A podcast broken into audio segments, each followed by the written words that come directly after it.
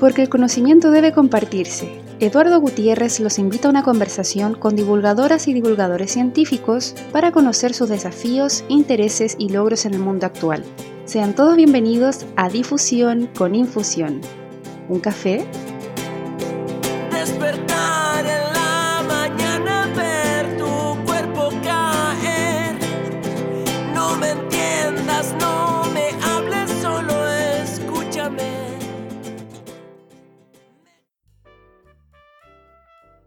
Hola a todos, ¿cómo están? Bienvenidos a este primer capítulo de este nuevo podcast em, en el que vamos a hablar sobre difusión. Em, bueno, como sabrán, ya que los, que nos escuchan del principio, ¿cierto? Con Alejandra estamos desde el 2017 ya em, hablando de historia, entrevistando jóvenes historiadores, pero eh, junto con intentar hacer difusión de historia, también no, nos interesa, ¿cierto?, la difusión en general.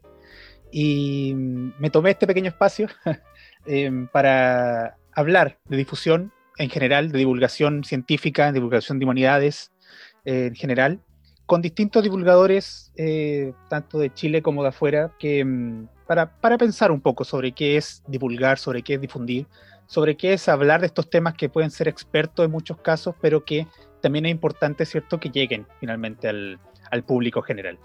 Em, y bueno, para eso, la invitada del día de hoy, nuestra primera invitada, es Josina Barahona, quien es eh, biotecnóloga y actualmente em, trabaja en la ONG Susténtate en el proyecto académico de biotecnología agrícola eh, y quien además en su Instagram se dedica eh, en parte cierto a hablar de difusión científica, a explicar ciertos temas que a uno se le pueden escapar porque justamente no, no, somos versados en ese tipo de, de temas, a responder preguntas que le hace la gente. Es un Instagram bastante interesante, lo voy a dejar eh, cuando salga el podcast lo van a poder encontrar en la historia. Eh, pero hablaremos de esto y más durante este capítulo. Yosina, bienvenida, muchas gracias por aceptar la invitación a este primer capítulo de este nuevo podcast. Muchas gracias, muchas gracias eh, por, por, la invitación a ustedes, de verdad. Es de verdad mm, un honor, ¿ya? Y estoy muy motivada, ¿ya? Poder hacer este, este podcast. Si salen por ahí mis los ladrillos son mis perritos. y eso mismo. Esto de, teletrabajo, telellamada, tele todo, en casa. Claro, te, cuento que, que pueden haber errores de internet. Bueno, los que nos escuchan ya están acostumbrados, llevan un año escuchando el podcast con perros, con cortes de luz, así que sabrán, sabrán disculpar dentro de todo. bueno, eh, Yosina, para comenzar, eh, yo creo que una pregunta base, ¿cierto?, de lo, todo lo que vamos a, conversar y, particularmente a ti, ¿cierto?, que, te, has dedicado un poco a hacer esto. Eh, ¿Qué entiendes tú por divulgación? Eh, hablemos sobre qué, por qué es importante y cómo, cómo, cómo, cómo es que tú te has hecho parte justamente de lo que es divulgar ciencia. La divulgación en sí, a ver, como yo la entiendo, porque te puedo explicar de la RAE, etcétera, pero yo la entiendo de tomar algo, algún tema, ser el puente para traducirlo de un lenguaje mucho más ameno, mucho más eh, disponible, con, quizás con no tan, tanto tecnicismo, ¿ya? Y que lo pueda ver, escuchar, etcétera, un público objetivo o un público en general que no tiene por qué saber de, temas eh, específicos. ¿ya? Sino que es como contar, a ver, como contar una historia o un cuento, ¿ya? De una manera mucho más amena. O sea, vamos a bajar, por ejemplo, un tema científico muy, muy complicado, ¿ya? Por ejemplo, cómo se dividen las células, ¿ya? Y solamente te digo, tres componentes se dividen de tal y tal cosa y la idea es que las personas eh, tú lo, puedas, lo puedan entender sin saber todos los conceptos previos que hay detrás. Esa es la idea de más o menos la bajada de información hacia, hacia personas. Y también está lo otro de, comunicar propiamente tal, que es crear contenido, ¿ya? Que es crear contenido propio de la persona, ¿ya? O en conjunto para poder eh, mostrárselo o que llegue a las personas, ya sea a través de un libro, sea a través de una guía, de video, etcétera, ¿ya? Entonces, eh, es cosa como más o menos las diferencias a grandes rasgos entre difusión y, comunicación. Ahora, De mi parte, lo más importante es que la información llegue a las personas, ya sea como difusión, como comunicación, no, que llegue. Ese es el objetivo para mí. ¿ya? Y yo creo que para varios de comunicadores o difusión, difusores científicos, divulgadores propiamente tal, científicos. En ese sentido, ponte tú, em, ¿cómo pensáis que es la, la labor que, que cumple un, un, difusor? Porque el día de hoy no es lo mismo eh, encontrar, acceder a esa información, ¿cierto? Que hace 10, 20 años. Hoy día, la misma, el mismo ejemplo, por ejemplo, la división celular. Eh, yo hace 10 años habría tenido que buscar en una enciclopedia o quizá en un libro más especializado o, no, no, no, era cosa de meterme a mi teléfono y poner división celular y ver qué aparecía. Hoy día la información está mucho más eh, a la mano. Eh, ¿Cómo ves tú justamente entonces la labor que cumple un difusor? Con esa gente que si le interesara podría buscar la, información. Ahí la, la, pega es, a ver, tenemos varios ahora, eh, varias herramientas de búsqueda, ya, actualmente. Bueno, la internet la lleva de partida, ya. Eh, sin embargo, si, si, no ponemos un filtro, tenemos mucha información, ya. Como usuario que no sabe del tema, no, no tiene por qué saberlo, mucha información y que eso puede tender a a la confusión. Ya, es ahí donde, eh, justamente en ese segmento, idealmente debería haber un comunicador o un difusor o un divulgador científico donde le diga, ok, puedes sacar toda esa información de internet, ¿ya? Pero si no la entiendes, va a haber un error en todo este camino de, de la comunicación propiamente tal, desde emisor, receptor, canal y mensaje. Hay un cortocircuito. Entonces ahí es cuando entra el comunicador difusor científico le dice, ok, tienes todo esto de información, ¿ya? Como, como, como emisor, ¿ya? Queremos que llegue al receptor de la mejor eh, forma posible. Filtremos, filtremos información de lo que incluso real, no real, bajemos los tecnicismos, eh, cre eh, podemos crear imágenes, ¿ya? Y ahí entra también el tema de, de los diseñadores, ¿ya? Hay diseñadores científicos. Eh, ilustradores científicos propiamente tal. Y baja todo este tema de la información y que llega a un receptor, a un grupo de receptores eh, de la mejor manera. ¿Ya?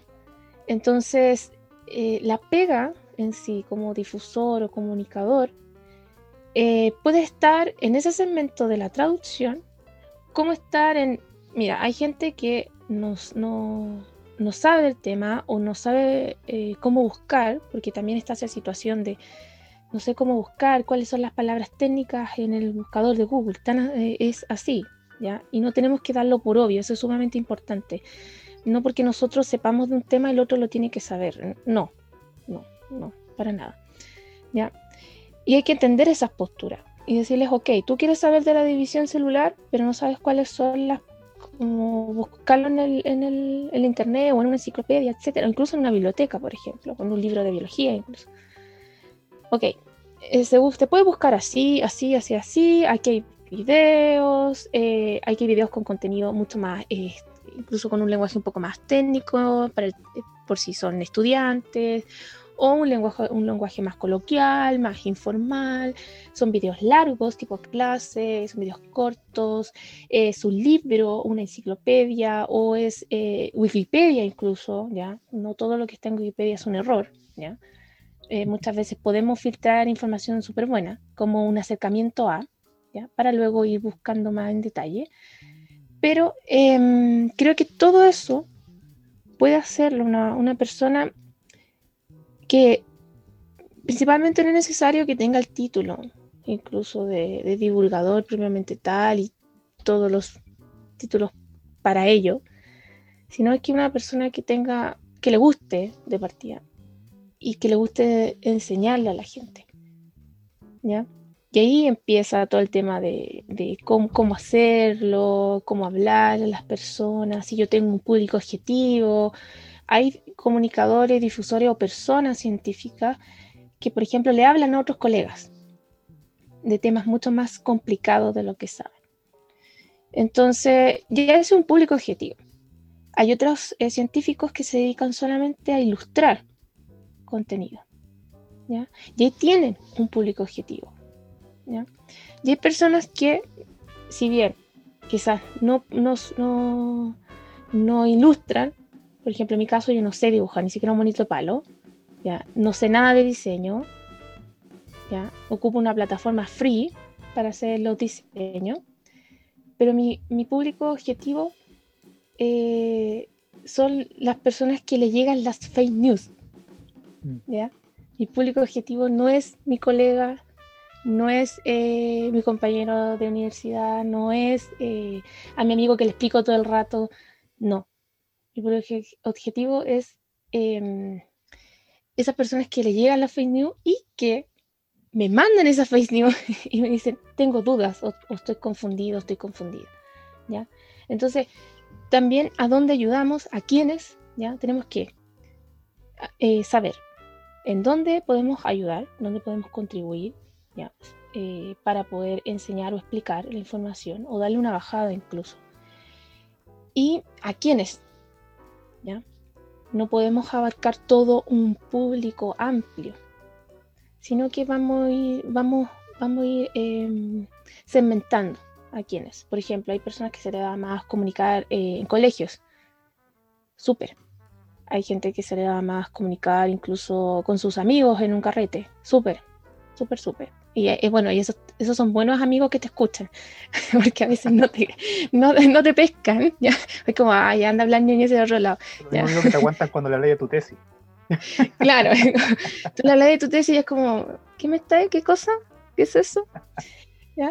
Eh, o está incluso tu misma familia, es un tipo de público, a, a, tus abuelos, a tus tíos, etcétera. O sea, yo, por ejemplo, mi público también es, mi abuela. Explicárselo a ella es, eh, la gran prueba final, por así decirlo. Si ella lo entiende, yo sé que sus amigas también lo podrían entender. Incluso en un rango etario, también lo podrían entender. ¿ya? la gente que se siente borbanteada o, muy llena de información, ¿ya? La info, que tiene un nombre incluso, que varios amigos la han usado como infopandemia, una cosa así, infodemia, ¿ya?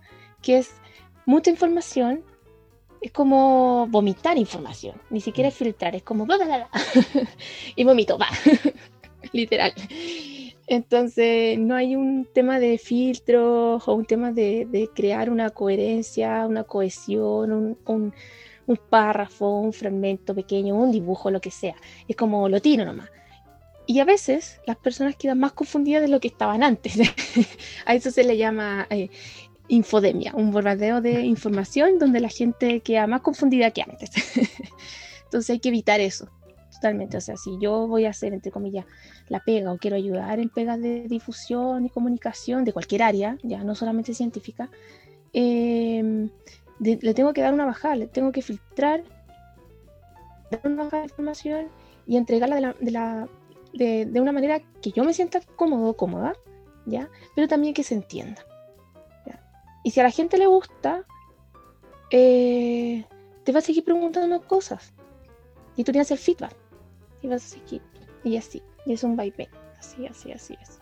Entonces, yo creo que por ahí van las, varias, los varios puntos de que, podría ser un, comunicador o divulgador científico en varias áreas. ¿En dónde? Y en cómo. Y en quiénes.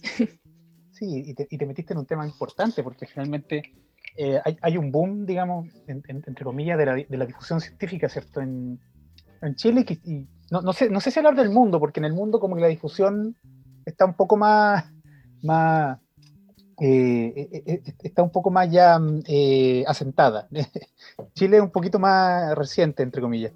Pero desde los últimos años justamente las ciencias ha, explotado la, búsqueda de explicar ciertos temas, yo creo justamente por las fake news. Hay un hay una cantidad de, de noticias y de ideas a medio hacer, como dices tú, como e, estas verdades comprendidas a media, que al final son más peligrosas que no saber lo que, qué es lo que está pasando, que, que termina eh, creando justamente la necesidad de gente que debe decir, ya, ok, mira, esta información es verdad hasta aquí, hasta aquí no, esto se comprobó, esto se está comprobando, eh, y que logre explicarle justamente, como dices tú, a tu abuela, eh, al, al, al, al, caballero que no se mete a internet, al que se entera solamente por la radio, y que finalmente eh, está escuchando un particular grupo y que no se está enterando de otras fuentes. Em, en tu Instagram, por ejemplo, eh, que me, me, gustan mucho las, como la, las gráficas que usáis para explicar. Em, Cero diseño, faltamos por ahí. No, pero Cero curso de diseño. Pero son impactantes. De hecho, mucha gente no cree, pero a mí me cuesta y no sé por qué. Y esto me pasa desde chica. Yo creo que es un trauma. Pero me cuesta mucho mezclar los colores. Porque siento que tengo preferencia visual.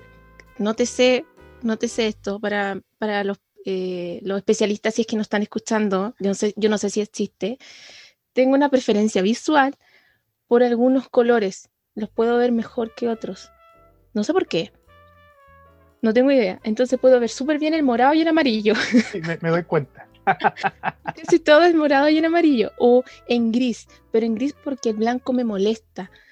Visualmente me molesta. Entonces, eh, también ese tema es como, pucha, deberías arreglar el tema de diseño. Es como, sí, lo voy a ver más que nada cuando tenga tiempo pero por ahora solamente me quedo con esos colores por una preferencia visual y por comodidad. Solamente por eso, así que eso es mi parche por si alguien lo alguien está viendo ahora. no, pero eh, es tu estilo igual, o sea, le da, le da un caché particular a tu Instagram de difusión. Y mm, justamente, bueno, de hecho, las últimas dos publicaciones que tiene, ¿cierto? Son en morado, amarillo o gris y amarillo. Y es sobre las vacunas. Y, me llamó bastante la atención, eh, sobre todo el último, que se llama Cinco razones para no vacunar a tu hijo. Ay, eso fue muy, muy, muy genial. Es que, lo encontré genial. Me, parece, o sea, si, me, corrige si me equivoco, pero creo que sacaste como la. Mm, claro, citaste a otra persona que lo, lo publicó. Sí. Pero la manera en que lo presentas me llama mucho la atención porque justamente está respondiendo a un problema, que es un problema actual, que finalmente qué pasa con la vacuna, ¿cierto? Que, que, que, que, vacuno a mi hijo, que no vacuno, que le va a dar autismo, que tiene mercurio, que se me va a morir, que no se ha probado, que, finalmente el virus es una invención. Eh, y, y, lo respondes usando el sarcasmo para poder hablar al respecto. Eh, e, e, en base a eso, o sea, eh, y, metiéndolo un poquito más en el tema de las fake news, quizás, ¿cómo ha sido combatir, no sé si combatir la palabra, ¿cómo ha sido enfrentarte justamente a ese mar de preguntas que te, que te, que te pueden llegar o que te dicen, porque, digámoslo, en Chile no es como que te diga, ah, tú eres eh, bióloga, tú eres, no, tú eres científica, y como eres científica tienes que saber de todo lo que tenga que ver con ciencia, independiente que no sea tu área. Por tanto, ¿cómo ha sido enfrentarte, por ejemplo, a tu misma familia, por ejemplo, o tus amigos, o a la gente que te sigue en Instagram, y, a estas preguntas que te hacen eh, con este tipo de publicaciones? Fue, al principio, fue complicado porque, bueno, mi Instagram igual estaba enfocado en otra área. Yo estaba comenzando en tema de comunicación, pero de cosmética. Eh, de hecho, es mi tema preferido. Y en eso estoy haciendo un emprendimiento, así que coming soon en eso. Eh, pero más que nada el tema de, cuando empezó la pandemia y todo, eh, nació, aquí parte como el origen de por qué estoy comunicando nació de la rabia, pero de mi rabia. De mi rabia, ¿ya? ¿Por qué no habían más, gente más, como más bacán, por así decirlo, que pudiera bajar información? Lo que hacían es, algunas personas, repostear noticias o simplemente hablarme de una estructura de un virus sin decir que lo que es un virus. Entonces ahí empezaron también a llegar muchas preguntas de mis amigos, lo primero amigos que no son del área, como, oye, yo sí, esta pandemia puede llegar acá, este virus puede llegar acá, y yo dije, obvio, pues como han llegado casi todos los virus, sí, es, obvio, pero yo lo tomé obvio, pero me di cuenta que no era, no era obvio para otras personas. Y ahí empecé, ok, si no es obvio esto para mis amigos que me escuchan hablar todas mis tonteras, ya a veces cosas ñoñas, no lo debe ser para otras personas, netamente. Y empecé así. Y un día abrí, eh, yo no, de hecho no tengo tantos, tantos seguidores, pero un día abrí el tema de las preguntas, hazme preguntas, y me llegaron un montón, un montón. Desde si era un virus creado, si un biotecnólogo podía crear un virus, si lo que era un ADN, qué lo que era un ARN, eh, de todo, todo tipo. Onda, eh, si yo me acerco, por ejemplo, si yo me acerco a una persona, eh, me voy a contagiar, cosas así. Después con el tema de la, prevención. Puedo hacer, puedo hacer alcohol gel en mi casa, puedo usar alcohol al 100, eh, puedo tomarme el alcohol, puedo bañarme con cloro, cosas así que quizás suenan incluso chistosas, pero eran preguntas reales. Y, y en vez de de dejarlas ahí solamente decir como cómo se te ocurre, eh, no, hay, había que explicarlo. Me di cuenta que sí había que explicarlo. Por muy básico que fuera para mí, había que explicarlo. Y ahí comenzó, comenzó todo. Y después vino como esta, esta colita, puedes así decirlo, del tema de las fake news. Y la misma gente que ya le fui respondiendo, etcétera, incluso respondía mucho en temas de privado, en mensajes privados, mucho, mucho. Los primeros meses, incluso por ejemplo, desde finales de marzo, más o menos, no, desde la segunda, segunda semana de marzo, cuando nos pusieron en cuarentena, hasta junio, julio, era una cosa que pasaba casi todo el día respondiendo mensajes eh, a las personas, o sea, y no era una cosa que también, que no, no es una cosa que me, que me moleste para nada. ¿ya? La idea es que prefiero que pregunten antes que crean algo que leyeron en cualquier otra parte, sea verdad o no. Prefiero que pregunte. Y si yo no sé, siempre digo, yo no lo sé todo. Si yo no lo sé, le voy a preguntar a gente que sabe. Y hay mucha gente entre, entre los posts que me ha ayudado, ya sea con el mismo diseño, ya sea con la imagen, ya sea con la información. Y los cito porque se agradece mucho también el tiempo que ellos han, han podido hacerse el tiempo para ayudarme y ayudar a la gente.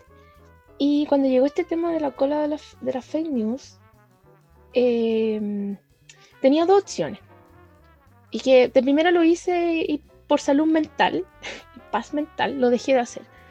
Que primero era confrontar a quien compartía esta fake news, como al, al origen. ¿ya? Y lo hice como tres veces. Ir al origen de la persona que habló tal cosa. Ir al, al, origen de la persona que habló que dijo que el virus era falso, que el virus era algo grasoso envuelto. Ya, me iba a, a, ese, a ese perfil y decía, oye, lo que está diciendo no es real, bla, bla, bla. Pero ¿qué pasó? Obviamente que te van a atacar porque estás en contra de alguien que tiene un público objetivo determinado. Tú no eres un público objetivo. Entonces, eh, al final era peor. Es peor como, como a la guerra y enfrentarte directamente con una persona así, porque en verdad no va a cambiar, ya es su postura, no va a cambiar. Pierdes el tiempo y estás dejando eh, de ayudar a otras personas. ¿ya? Entonces dije, mira, ya no pierdo tiempo con ellos, filo. Eh, ayudemos de otra parte. Volvamos al tema de la información, eh, volvamos al tema de las preguntas. Me siguen compartiendo fake news, yo le digo, no, esto es falso, esto es mentira.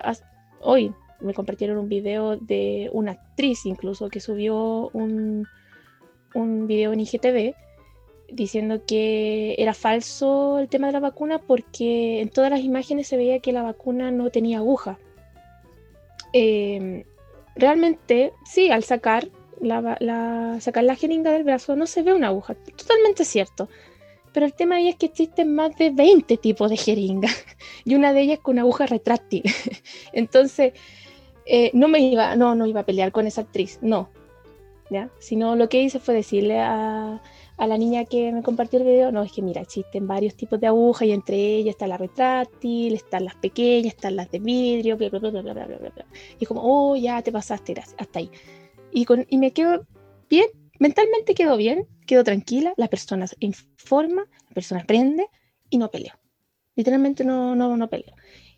El otro, el otro punto es cuando me llegan comentarios para pelear o para discutir. Pero como yo tengo eso de como yo no voy a pelear, no voy a discutir, realmente no los pesco. Solamente es como si quieres mayor información, bueno, podemos hablar, eh, no en comentarios, podemos hablar en privado, te puedo mandar información, yo no tengo ningún problema en enviar información. Por, por eso mismo hago las citas en cada post grande, eh, las citas con la imagen correspondiente para que sea mucho más fácil de buscarlas. Pero si una persona me pide la información, un PDF, un artículo científico, no, no hay problema. ¿Ya? Eh, y cuando, cuando hice ese ese post en específico de las cinco razones para no vacunar a, tus hijos, esa información creo que es como del 2017. ¿ya? Es de un periodista que lo escribió para un diario español. ¿ya? Y pasó mucho tiempo y como que nadie lo, lo, lo, tomó en serio.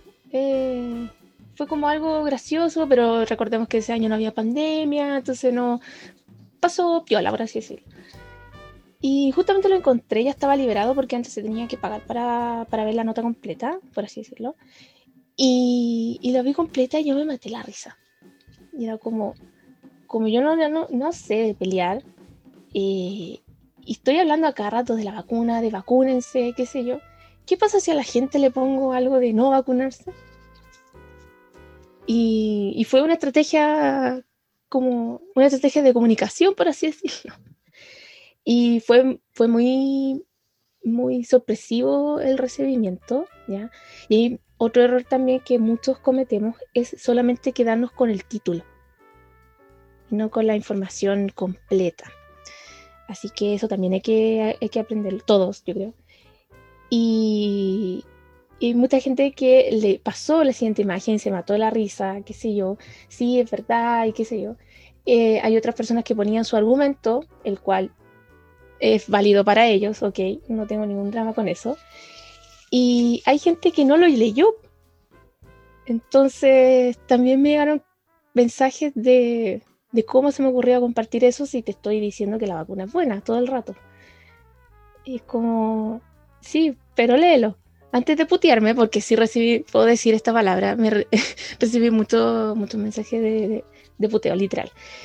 Em, leamos completo. Y esto mismo pasa, ¿y cuál era mi objetivo final? Aparte de que la gente un poco se riera o qué sé yo, y también le tomara el peso, ¿ya? A lo riesgoso que puede ser un niño o una persona que no tenga todas sus vacunas, ¿ya? Es que eh, cada vez que leemos algún titular, leamos la noticia completa. Y si la noticia completa no me da una, información suficiente, ¿ya? si yo como, como, receptor encuentro que la noticia no me da una información concluyente, suficiente certera, preguntar. Preguntar a alguien que sepa del área o alguien que me dé un contacto, ¿ya? O preguntar en estos grupos de, ciencia, ya sean redes sociales. Hay muchos, muchos grupos que están haciendo divulgación científica, muchos divulgadores que están dispuestos a, siempre eh, responder preguntas. Entonces, fue también esa, como esa, eh, esa enseñanza también, de leer los titulares, o sea, leer más allá de los titulares, siempre. Porque mucha gente me manda a veces, bueno, por un tema más gráfico, algunos noticieros ponen una imagen y el título. Y, chao. Y la gente me dice, oh, ya, nueva cepa, va a llegar nueva cepa nos vamos a morir todos. Y es como, eh, leamos primero, leamos primero. Ah, ¿es una nueva cepa? No, en verdad no es una nueva cepa, es una nueva variante que es diferente. Bueno, nos vamos a morir. En verdad depende, sea, depende si andáis en carrete, si andáis sin mascarilla y no tenéis el autocuidado, mm, puede que no te vaya a morir, pero que sí te vaya a contagiar. Ya, es una probabilidad de. Entonces la idea no es llegar a eso. Entonces ahí vamos como bajando un poco la, información y no tener como este miedo a los títulos, por así decirlo. O hubo hace poco que leí una noticia que decía que una enfermera se había contagiado cuando, se, cuando la vacunaron. Eh, para nosotros es obvio, los científicos, sobre todo los inmunólogos, es obvio que podría pasar. Porque para tener una inmunidad pasan varios días, incluso más de un mes. Entonces, durante ese periodo no estás protegido. ¿ya? O sea, tu cuerpo está recién creando el ejército para protegerte del eventual virus, pero te puedes contagiar igual, quizás va a tener menos síntomas, etcétera. Pero decir que una enfermera vacunada se enfermó es como darle el paso a la gente que crea esta fake news de, viste, la vacuna no sirve.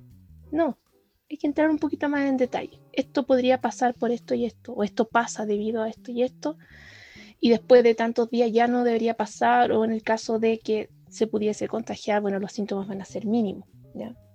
una cosa así. Creo que falta un poco eh, eso en los títulos, pero sé también la estrategia comunicacional que utilizan los medios, así que eh, también uno está como, le, le digo o no le digo, así como, no sé, también era como, le comentaba a los diarios, así como, qué, amarillista tu título. Después, ¿qué saco? Si es su estrategia comunicacional. Claro, que son, son amarillistas porque eso vende, hace que la gente comparta la noticia. De hecho, bueno, yo confieso que cuando estaba revisando en Instagram, leí cinco razones para no vacunar a tu hijo, lo leí como tres veces y dije, dice no, no vacunar ya. Pero claro, me metí a ver qué decía. ¿Qué hago? Cuando, cuando, vi los comentarios dije, o esta persona odia a, los niños o, es un chiste. no, Además que el principio es muy bueno, 100% real, not fake. claro, ese es como, de verdad tenéis que leerlo, porque eh, yo a veces, bueno, no soy tan graciosa como quisiera hacerlo a veces. Eh, siento que si soy más graciosa puedo caer en, no estoy diciendo la verdad, no, no sé. Em, pero agregarle un poquito de, humor a los posts, ya sea con algunos memes libres de libro uso, ah, eh, o, alguna frase también, la gente se engancha más para seguir eh, leyendo, le llama más la atención. Entonces, eh, es como, ok, voy a usar esto y lo dejo. O también estas las, infografías que son de un post, ¿no? Trato de comprimir como entre comillas, de resumir toda la información y dejarlo bien comprimido para que la gente no se dé eh, esa lata de, estar viendo muchas imágenes para una información concreta. Entonces, a veces pueden quedar como muy muchas letras en una sola imagen, pero la idea es que sea rápido, de fácil visualización. Y listo, y se comparte, así que lo pueden compartir. Bueno, ahora Instagram cambió la modalidad, pero su pantallazo y compartir.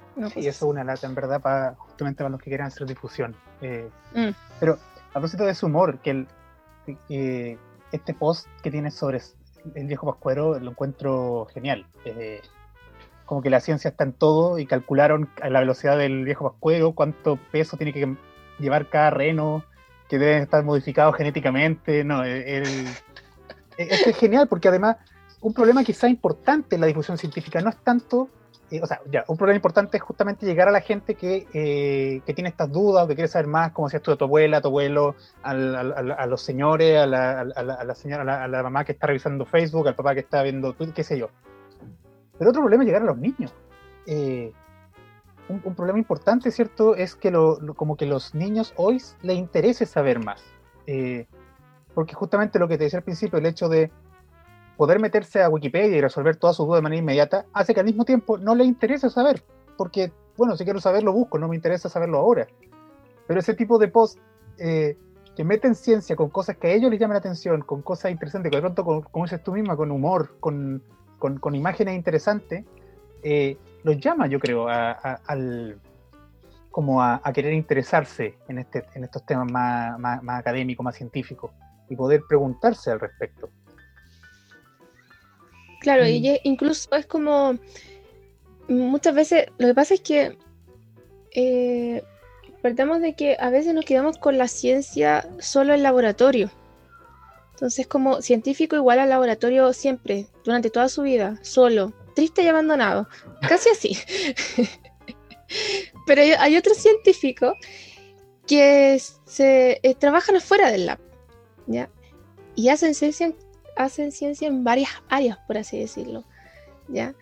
Y al final nos damos cuenta que todo lo que es nuestra vida alrededor tiene alguna cosa que proviene de la ciencia, ¿ya?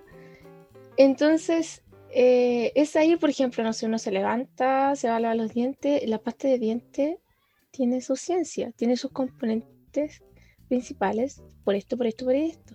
El cepillo de dientes es un instrumento de ciencia y tecnología. Entonces, em, verlo, verlo así como la vida cotidiana es como, wow, ahí es como más impactante para, para, una persona. Y también verlo como a nivel eh, imaginario, o sea, eh, viejito vascuero. Eh, sabemos que si lo vemos muy, como, muy técnico, ya muy real, sabemos que no, no debería, entre comillas, existir por ninguna parte porque lleva mucho peso y mucho, y mucho peso para, tantas, tan pocas horas y repartir muchos regalos y, y, viajar por todo, por alrededor del mundo. Es como casi imposible. Sin embargo, que un científico se dé la lata, el trabajo de calcular eso es fascinante. Es como, como que de verdad este meme me explota la cabeza. ¡Fua! Así. Y abajo Science. No sé. Es, como, como, como esa cosa. Y es mucho más. Eh, es interesante. Es algo como. ¿Sabías qué? ¿Ya? O sea, el viejo Pascual es más rápido que un Zambol. Me está diciendo que es dos mil veces más rápido que un Zambol. O sea, tan así. Está que seco el viejo. ¿Ya? Y con la edad que tiene. Y con la edad que tiene. Y los renos, espérate, que tienen la última tecnología del mundo que ingeniería genética para aguantar toneladas de regalos. Así lo hacemos más viable, más, más algo entre comillas entre lo imaginario y lo real. O sea, si bien el personaje, no quiero decir que, no existe, pero quizás no podría existir, ¿ya? O alude mucho a la imaginación, eh, puede ser real bajo diferentes eh, medidas o consideraciones. Eh, están así. Entonces eso lo encontré como súper, súper toro, como para, para, compartir. Claro, entonces ahora tú, le puedes decir a, un niño, ¿tú cachai que el viejo vascuero es más rápido que el, el hombre más rápido del mundo? O sea, ¿con qué estamos hablando, cachai? O sea, es así de acuático. Entonces eso eso llama la atención. Yo, yo igual, mira, debo declarar que mucha información, hay, información que yo no cacho, ¿ya? Porque no soy especialista en. Yo no, no tengo idea de, física incluso. A mí me da, me da terror física. Eh, una rama que me gustaría saber, pero lo encuentro muy complicado. Astronomía también, lo encuentro muy, muy complicado. Pero es bacán saberlo. Eh, entonces, a veces cuando busco estas referencias, aprendo aprendo y lo comparto. O sea, como no estoy em, haciendo algo como, a ver, a ver, ¿cómo es la palabra? No es que vaya a crear algo para que otros sepan desde, desde mi información creada, no sé cómo decirlo, sino es como aprendí y lo comparto. Mira, es tan chula esta información que lo voy a compartir. Pero no es tu propia investigación, sino que finalmente te interesa que, lo que se investigue se, conozca. Eso mismo. Y así pasa con varios amigos que son comunicadores. Tengo un amigo que es em, astrónomo, se llama en Instagram El Planeta Errante. Y hay muchas cosas que explica, lo encuentro muy, muy bacán. Y ese, él, él es ilustrador. Entonces, aparte de comunicador científico, es ilustrador y hace videos tan bacanes de cosas que yo no tengo ni idea del tema de planetas, ¿ya? Y, y lo comparto lo que, él, lo, que él, lo que él hace. O sea, es genial poder aprender y a la vez compartir lo aprendido. Creo que eso es un punto súper importante compartir lo que uno lo que uno vaya aprendiendo en este camino. Hay cosas que uno, que uno ya sabe y que la informa, ya propiamente tal, pero hay cosas que no que no, no sabe, pero lo comparte. Y eso es súper entrete. Súper entrete de fibra también. Es un, punto importante el hecho de, como creo que lo, decías tú al principio, ¿cierto? No, uno no tiene por qué saber de todo, finalmente. Eh, sí. Tampoco el rol que te corresponde. No el difusor no tiene por qué ser el que haga la investigación. Tiene que haber también eh, gente que investigue, que sea súper de pronto académico y súper técnico en sus explicaciones. Y el difusor debe ser capaz de explicarle eso a la gente de manera, como decías tú, como tender el puente finalmente entre la información ultra experta y el, eh, vamos a decir, el público más lego o el público más, más común, ¿cierto? No, y, con eso en ningún caso queremos decir, ¿verdad?, que sea público tonto. O sea, yo creo que hay un, hay una confusión que se suele hacer como que divulgar, y, y quizá es un, es un, prejuicio que tiene mucho científico, mucho académico, ¿cierto? Como que divulgar finalmente es quitarle eh, seriedad, quitarle profesionalismo, quitarle, em, ¿cómo decirlo? Eh, sí, como bajar, como descender en grado intelectual la, información, eh, para que el público que no sabe entienda, como que ya le explico con pera y manzana. Pero a veces, no, o sea, eso no significa que explicar con pera y manzana sea para gente tonta, es gente que no está preparada o no tiene los conocimientos específicos, ¿cierto? De la gente que sí se dedicó a eso. O sea, eh, por ejemplo, quizás tú, misma o yo o tu, amigo astrónomo, ¿cierto? Podemos ser muy expertos en nuestra área particular, pero por ejemplo tú misma no, no te gustaría saber más de física, o yo no tengo idea de filosofía, o no sé, eh, y es porque dedicarse 100% a un tema finalmente eh, es tiempo, que, muchas veces es una vida de trabajo, que no se puede, no, todos podemos tener el mismo conocimiento exacto de todo, ¿cierto? Sí, totalmente de acuerdo. Eso yo creo que es lo principal. Primero, em, eso que tú decías que a veces se...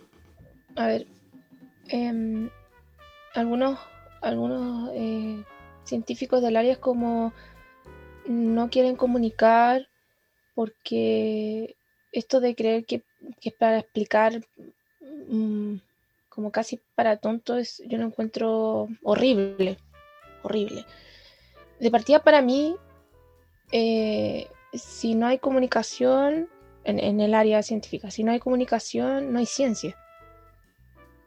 Eh, y creo que podría pasar en todas las áreas también. O sea, si yo no hablo de lo que estoy haciendo, quizá el siguiente invento o el siguiente emprendimiento no va a ser mejor y nos vamos a quedar estancados ahí, ahí. Quizás todavía estaríamos ocupando caballos, no sé como es tan potente, no es que, no hay que mirarlo con como denigrar, denigrar eh, este trabajo, para nada, no, es un gran, un gran trabajo. Entonces, yo muchas veces creo que los científicos tenemos que tener un ramo, una asignatura y casi un deber, por así decirlo, de comunicar o de hablar.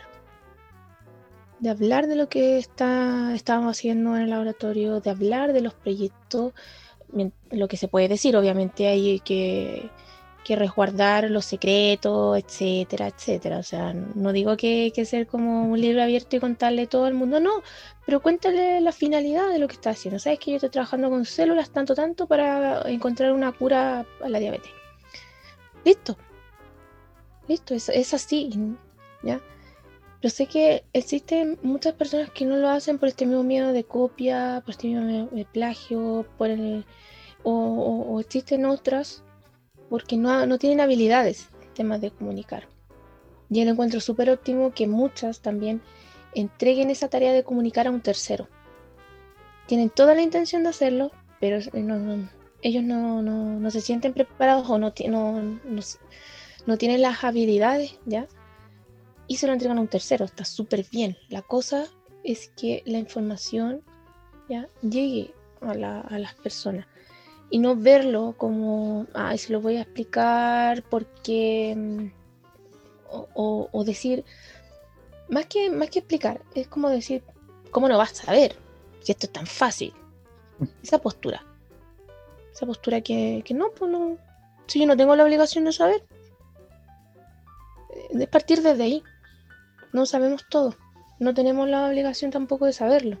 Todo en el mundo. Entonces va por ahí la cosa de, de, comenzar a hablar, por así decirlo.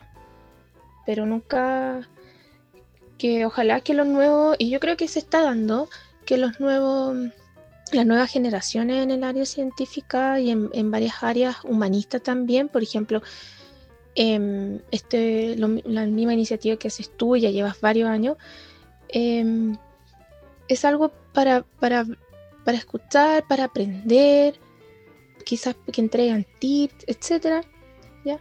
Pero la gente que escucha esto no es experta en ese tema.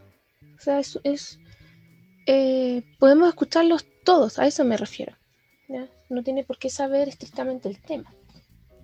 Creo que por ahí por ahí partí. Pero está bien eso de, sacar a la mesa el tema de, que no hay que explicar para, personas que... O, explicar algo de mala manera tampoco, o decir, pucha, como esa gente no va a saber, no. Sacar, sacarse eso de la cabeza es lo primero. Empezar, entre comillas, con la humildad. No tiene por qué saberlo. empezar desde ahí. Si tampoco somos personas porque tengamos un título en algo, ¿no? Claro, y saber finalmente este conocimiento experto no te hace mejor, como dices tú. O sea, yo no tengo idea cómo cultivar un campo y eso no. Entonces tampoco es como que haya niveles de conocimiento mejores que otros. Oye, em, y ya que entraste en ese tema de, las nuevas generaciones, te quería preguntar un poco sobre esto que comentamos fuera de, podcast. Estoy haciendo algo horrible que no se debería hacer en ningún podcast, pero eh, me comentabas que estás haciendo clases en esta en conjunto con esta ONG, ¿cierto? Que mencionábamos al principio, eh, Susténtate. Sí.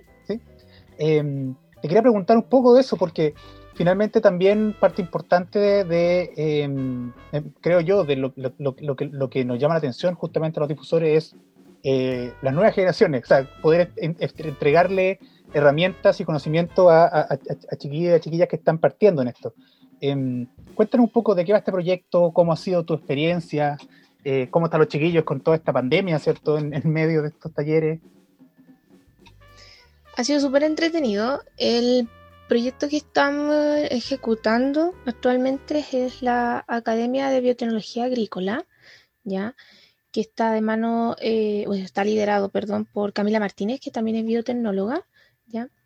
Ayer nomás sale en el diario la Cami con el proyecto en el Mercurio, en Innovación 2021.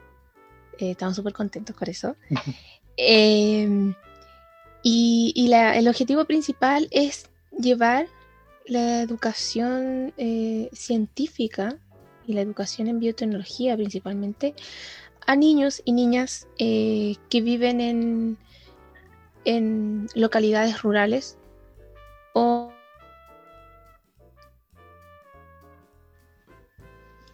se pegó. No. Ahora volví. Sí. Ahora volví. ¿Sí? ¿Se pegó?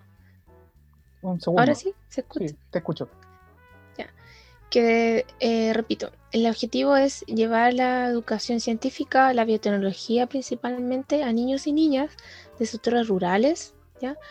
y de, em, de alta vulnerabilidad. Me cuesta decir esa palabra, de alta vulnerabilidad. Entonces, em, hace esto partió hace dos años, si no me equivoco. Eh, la CAMI siempre liderando este, este proyecto y lo hacía en laboratorios en una universidad les facilitaba los laboratorios, los chicos iban, realizaban diferentes experimentos, todo igualmente eh, bajo protocolo, etcétera, em, mismos estudiantes ayudando y todo. Y pasó el tema de la pandemia. Y no quería dejar la academia porque es un gran beneficio para los chicos. Aparte de motivarlos en temas científicos, eh, le entregamos herramientas para posibles eh, ideas de proyecto, incluso de emprendimiento. ¿ya? Entonces, es eh, una gran oportunidad para los chiquillos y, en otras versiones ha sido una buena, una buena acogida. Entonces, ¿cómo lo íbamos a dejar este año producto de una pandemia? Ok, hagamos igual la academia, pero vamos a tener que hacer la inversión online. Y ese fue el gran reto que tuvimos. Yo me compré hace en septiembre eh, Camila, me llamó y me dijo, ¿te quieres incorporar eh, en el área de innovación? Ya, supe. Ok, trabajamos, es un grupo de puras mujeres. Hoy en día está Camila, Vanessa y Mariela y yo. Y lo que hacemos es, eh, generamos este kit que tiene probetas, y te estoy diciendo de, de calidad de laboratorio, no de juguete. Tiene probetas de vidrio, pipetas, tubos, eh, muestras biológicas incluso, alcohol, etcétera, hasta delantal y guantes y antiparras para la seguridad de los chicos. Y se lo fuimos a dejar a su casa. Una cajita muy muy bonita y se lo fuimos a dejar a su casa. La distancia apropiada, supongo. Eh, claro, obviamente. Ahí nuestro eh, repartidor, obviamente con la distancia y todo. Se pegaba los meos piques, pero igual, siempre una sonrisa. Eh, fueron muy bienvenidos también los chicos, muy agradecidos, nosotros muy, muy felices también. Y el lunes pasado, ¿ya? comenzó los talleres en sí. Entonces lo que hacemos son clases de introducción primero, eh, con, lo, con, lo, básico. Acá nunca vamos a hablar de, de, un lenguaje muy técnico, ¿ya? Estamos hablando de, de, chicas y chicos de enseñanza media, ¿ya? eh, de forma voluntaria, que se inscribieron totalmente. Entonces, eh, se habla de un lenguaje muy accesible en la introducción del taller. Por ejemplo, el taller del lunes fue de bioseguridad en el laboratorio. ¿ya? Y lo primero que tenía que buscar los chicos era un espacio para generar, entre comillas, este mini laboratorio en su casa. Porque no lo iban a hacer en la cocina, no lo podían hacer, por ejemplo, en el patio por temas de contaminación, etc. Y se le dieron todas las herramientas, conocimientos para que los chicos pudieran encontrar un lugar apropiado, limpio y supieran qué era cada material que se le enviaba en el kit. Eh, quedaron súper entusiasmados. El martes fue el taller de ADN. Tuvieron que extraer ADN de arberjas y pudieron hacerlo y lo vieron en sus casas. Entonces, eh, ahí está, lo hacemos en conjunto con ellos, con los chicos, y vamos paso a paso, paso a paso. Y obtienen su ADN. Ayer fue. Em, a ver, el a ver, martes. El martes fue de em, reacción enzimática. Ver cómo funcionan las proteínas. Ver eh, em, cómo eh, reaccionan las proteínas si yo le agrego un compuesto. Eso lo hicieron con material eh, biológico, con un trozo de carne, ¿Cuál es la diferencia entre un trozo de carne y un, trozo de, una verdura? En microbiología también eh, fueron donados eh, microscopios portátiles que se llaman Fullscope em, y los chicos pudieron ver ayer microorganismos. O sea, los mismos de calidad de laboratorio los pudieron ver en su casa. Y hoy em, vieron ingeniería genética con un invitado, un invitado internacional y pudieron evaluar eh, bacterias fluorescentes. Todo eso en su casa. Y ya mañana es el último taller de plantas in vitro, que ellos van a, a, sembrar su semilla en un, en un medio rico para que empiece a crecer la semilla, para luego plantarla a un macetero y etcétera. Y se le entrega todo eso e, esa información introductoria y luego ya al taller y a meter mano, por así decirlo. Y acá la idea es que no es que salga perfecto, sabemos que no todo, a todos le van a salir los experimentos eh, positivamente. No, acá la cosa es que lo pasen bien, que aprendan y sobre todo que interactúen entre ellos. Eh, preguntas, dudas, siempre estamos ahí. O sea, tenemos grupo en WhatsApp y, comparten sus fotos de microbiología, de la enzimática, y, la cosa es em, que lo pasen bien los chicos. Eso es más que, más que nada, que lo pasen muy bien los chicos y que interactúen. Y el objetivo final de esta academia es que los chicos y las chicas eh, puedan crear un posible proyecto. Y ese proyecto, formularlo, escribirlo, redactarlo para que el próximo año, si ellos quieren seguir en esta misma academia, puedan ejecutar experimentos relacionados a su proyecto. Entonces, como esta academia ya lleva tres años, nosotros tenemos alumnos de la primera del primer y segundo año, que ahora este, este sería su tercer año. Y esos alumnos antiguos, por así decirlo, ya están en proceso de desarrollo de sus proyectos. Y incluso están en etapa ya de generar un emprendimiento. Entonces, así, así es como, ok, me dieron las herramientas con todos estos talleres, qué sé yo. Tengo una idea de todo lo que he aprendido esta semana. Empezamos a darle duro la próxima semana, ya con esa idea que tienen los chicos en la cabeza. Y después los preparamos para que el próximo año hagan esos experimentos. Ojalá que el próximo año, esperemos, eh, podamos estar en un laboratorio ¿ya? Em, para que puedan ejecutar sus proyectos. Y ya los alumnos antiguos tienen resultados preliminares, ya han hecho, han avanzado en sus proyectos y ya este, eh, en, esta, en esta generación, en este, o sea, perdón, en este año, eh, vemos el tema de emprendimiento, cómo vamos a postular a fondos para ganar apoyo, financiamiento, cómo debo comunicar mi proyecto, cuáles son las preguntas que me van a hacer al, al contar mi proyecto cómo busco información eh, científica, cómo busco información de mercado, qué es lo que es una innovación, etc. Y avanzan un poquito en temas de experimentación, que mañana con los chicos de antiguos tenemos eh, experimentación en casa también, para poder eh, confirmar, por así decirlo, sus resultados preliminares, para decir, sí, esto sí funciona, sigamos para adelante. Entonces es bien, es bien entretenido. Es súper entretenido, los chicos lo pasan muy bien. Ese es el objetivo final. Y un Comic también, en eh, junio del, de este año, eh, esta academia eh, se va a realizar en México. Mm. Y estamos igual súper entusiasmados de poder llevar toda la logística a México y ojalá poder tener varios chicos motivados realizándose. En paralelo, igualmente queremos seguir con esta academia acá en Chile.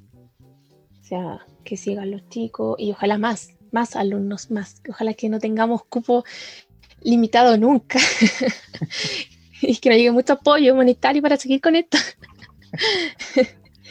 Pero es, claro, necesitamos plata. Y redes de contacto, o sea, ahí se agradece mucho el tema de redes de contacto, los laboratorios, eh, universidades que nos apoyan, porque este proyecto acá en Chile se hace en la región metropolitana y en la Araucanía. Es todo el mes de enero, dos semanas acá en, la región metropolitana y las dos últimas semanas de enero en Araucanía. Entonces todo el equipo se mueve al sur y, vamos a ayudar a los chicos, eh, tanto los mismos talleres de la región metropolitana y a los chicos, eh, alumnos antiguos en, su, en sus proyectos del área de emprendimiento.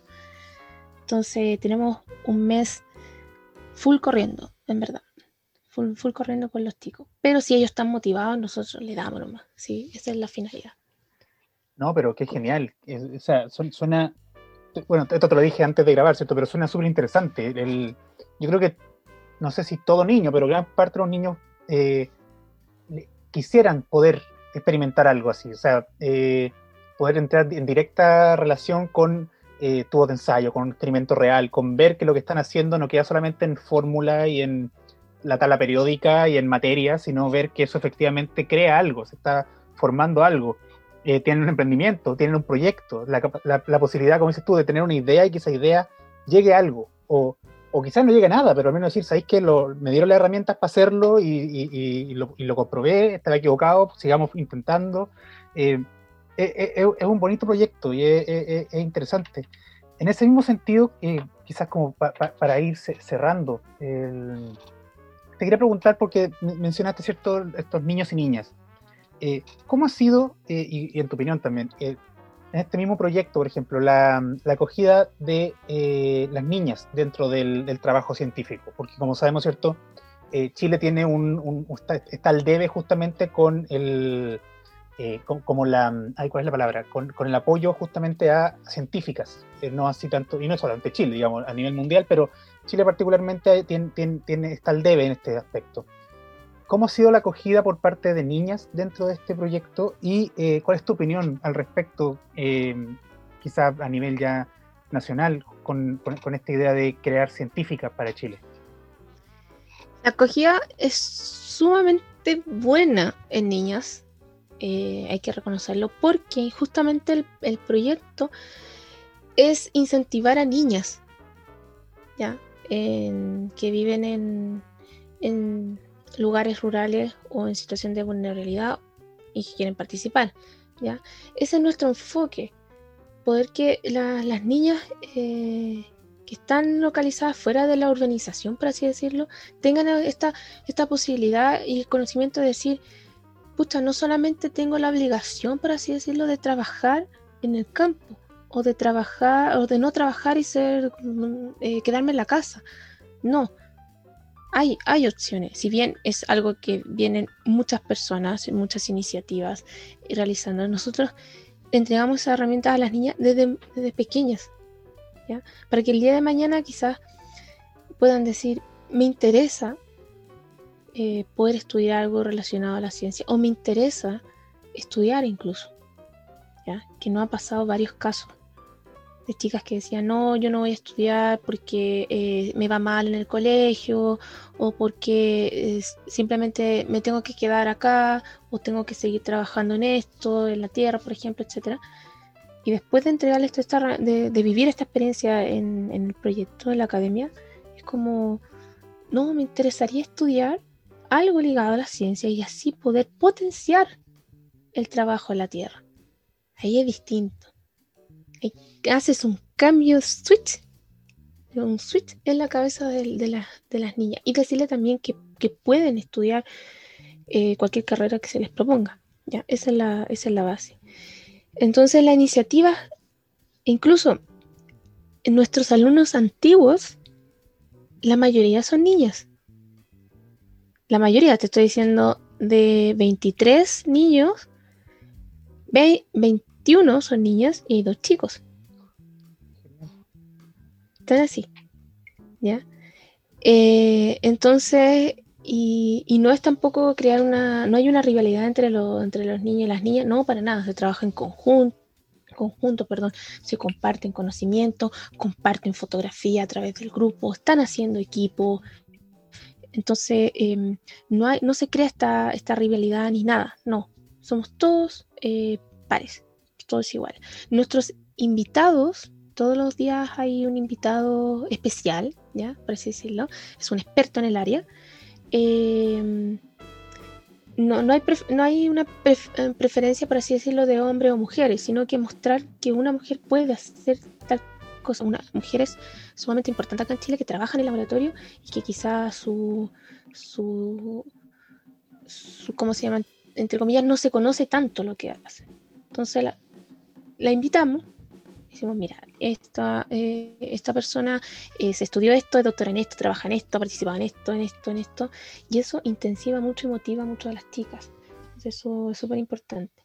Y en cuanto a, mi opinión, eh, creo que es muy importante y relevante decir a las chicas que no hay un límite. O sea, si quieren estudiar una, una carrera o, una, un oficio, quieren ser, tener algún oficio que está, entre comillas, preferentemente ligado por hombres y ya quieren hacerlo, que lo hagan igual. Que lo hagan. Parte desde el querer. ¿Ya? Desde el querer, eh, yo quiero hacer esto, yo quiero hacer esto, yo quiero aprender esto, dale, dale, nada, nadie te limita. Nada. ¿Ya? Entonces, y si necesitan ayuda, la idea es poder siempre preguntar a la gente. O sea, ya eh, yo sé que a, mucha gente le puede costar y sabemos que cuesta mucho estudiar acá en Chile. Cuesta demasiado, ¿ya? Pero quizá empezar con talleres, estos talleres gratuitos, iniciativas gratuitas o iniciativas que son de muy bajo costo. Aprender de otra persona.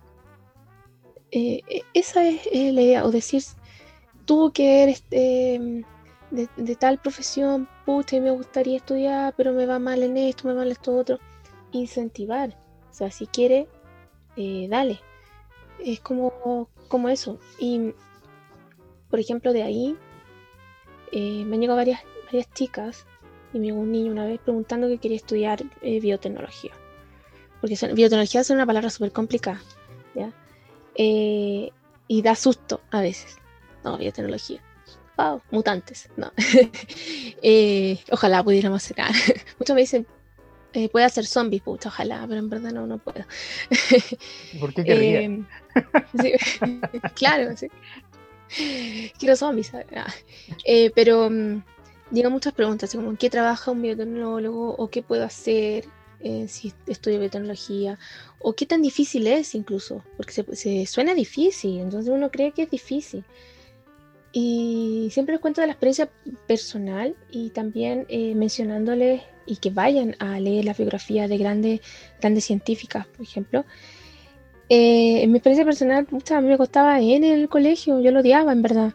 Me iba mal en matemática, me iba mal en química, física, yo por eso ahí tengo el trauma de física. Eh, me iba muy mal en física. Y cuando dije que estudiar biotecnología, yo misma me dije, estáis loca, si te va mal. Pero fue como, mira, lo voy a intentar.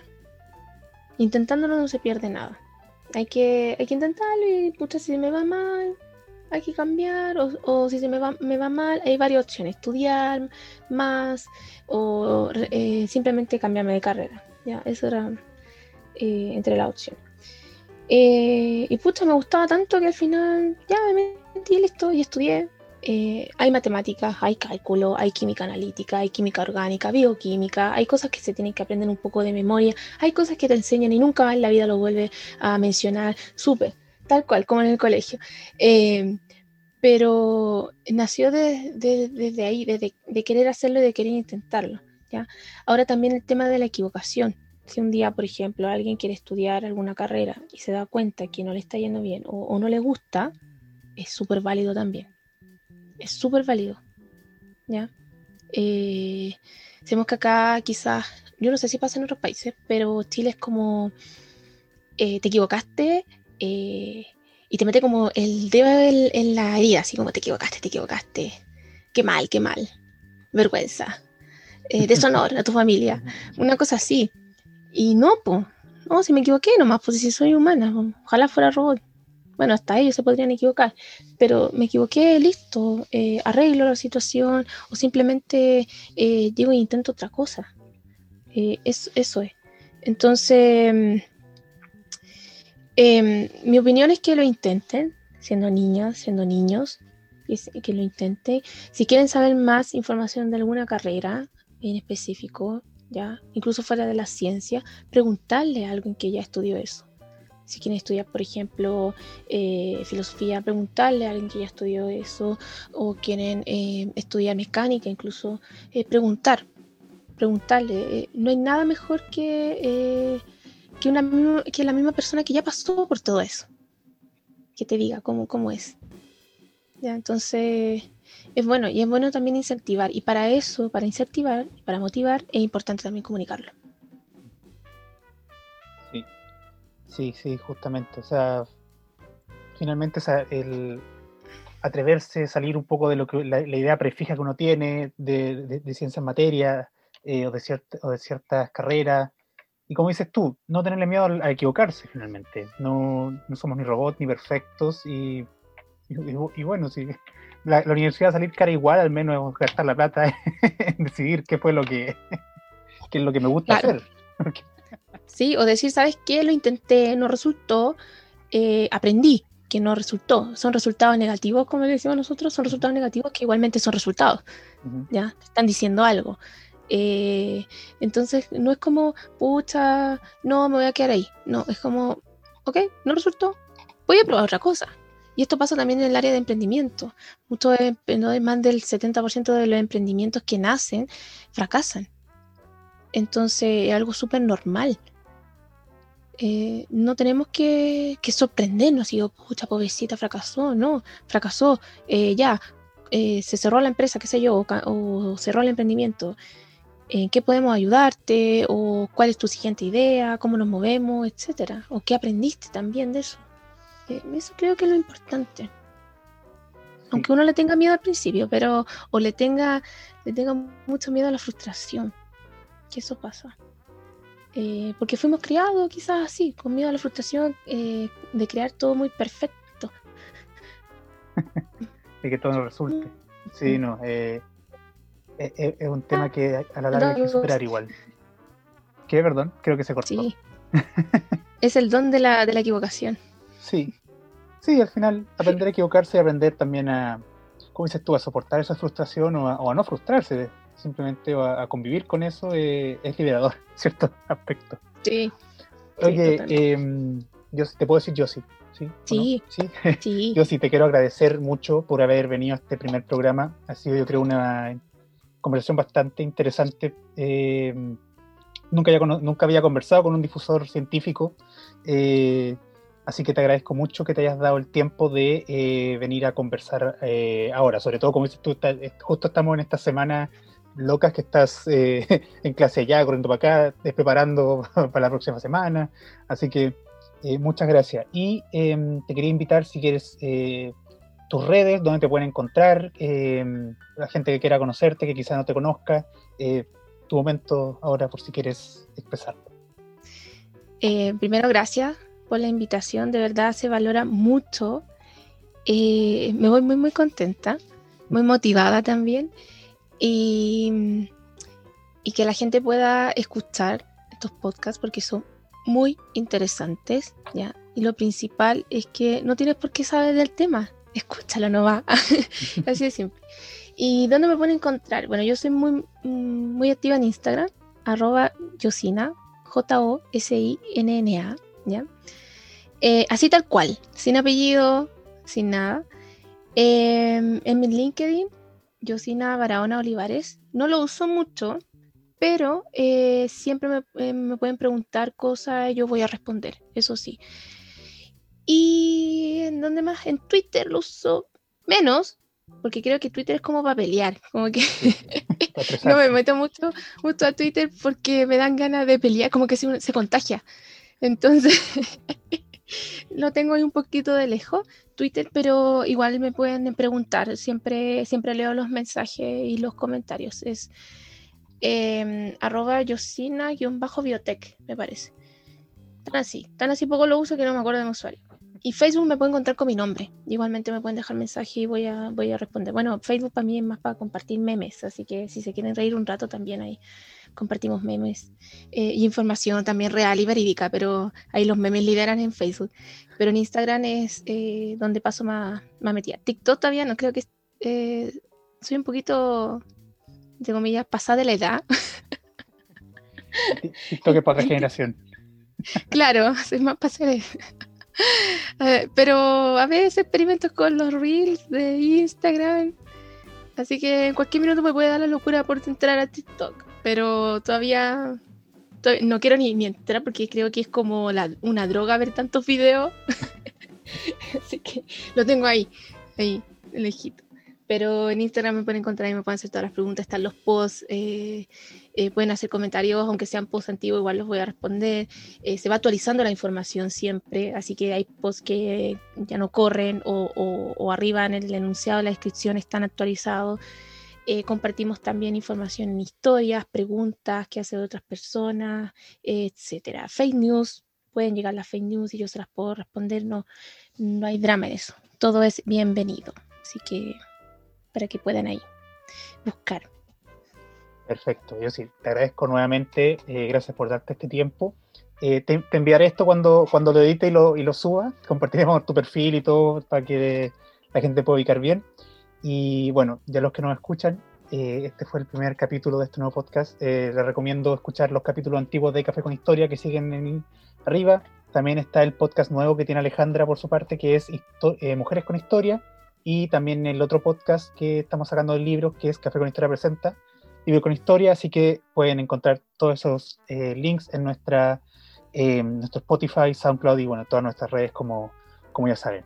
Así que eso, que estén muy bien, esperamos sus comentarios, espero que les, eh, les guste mucho y hasta la próxima. Adiós.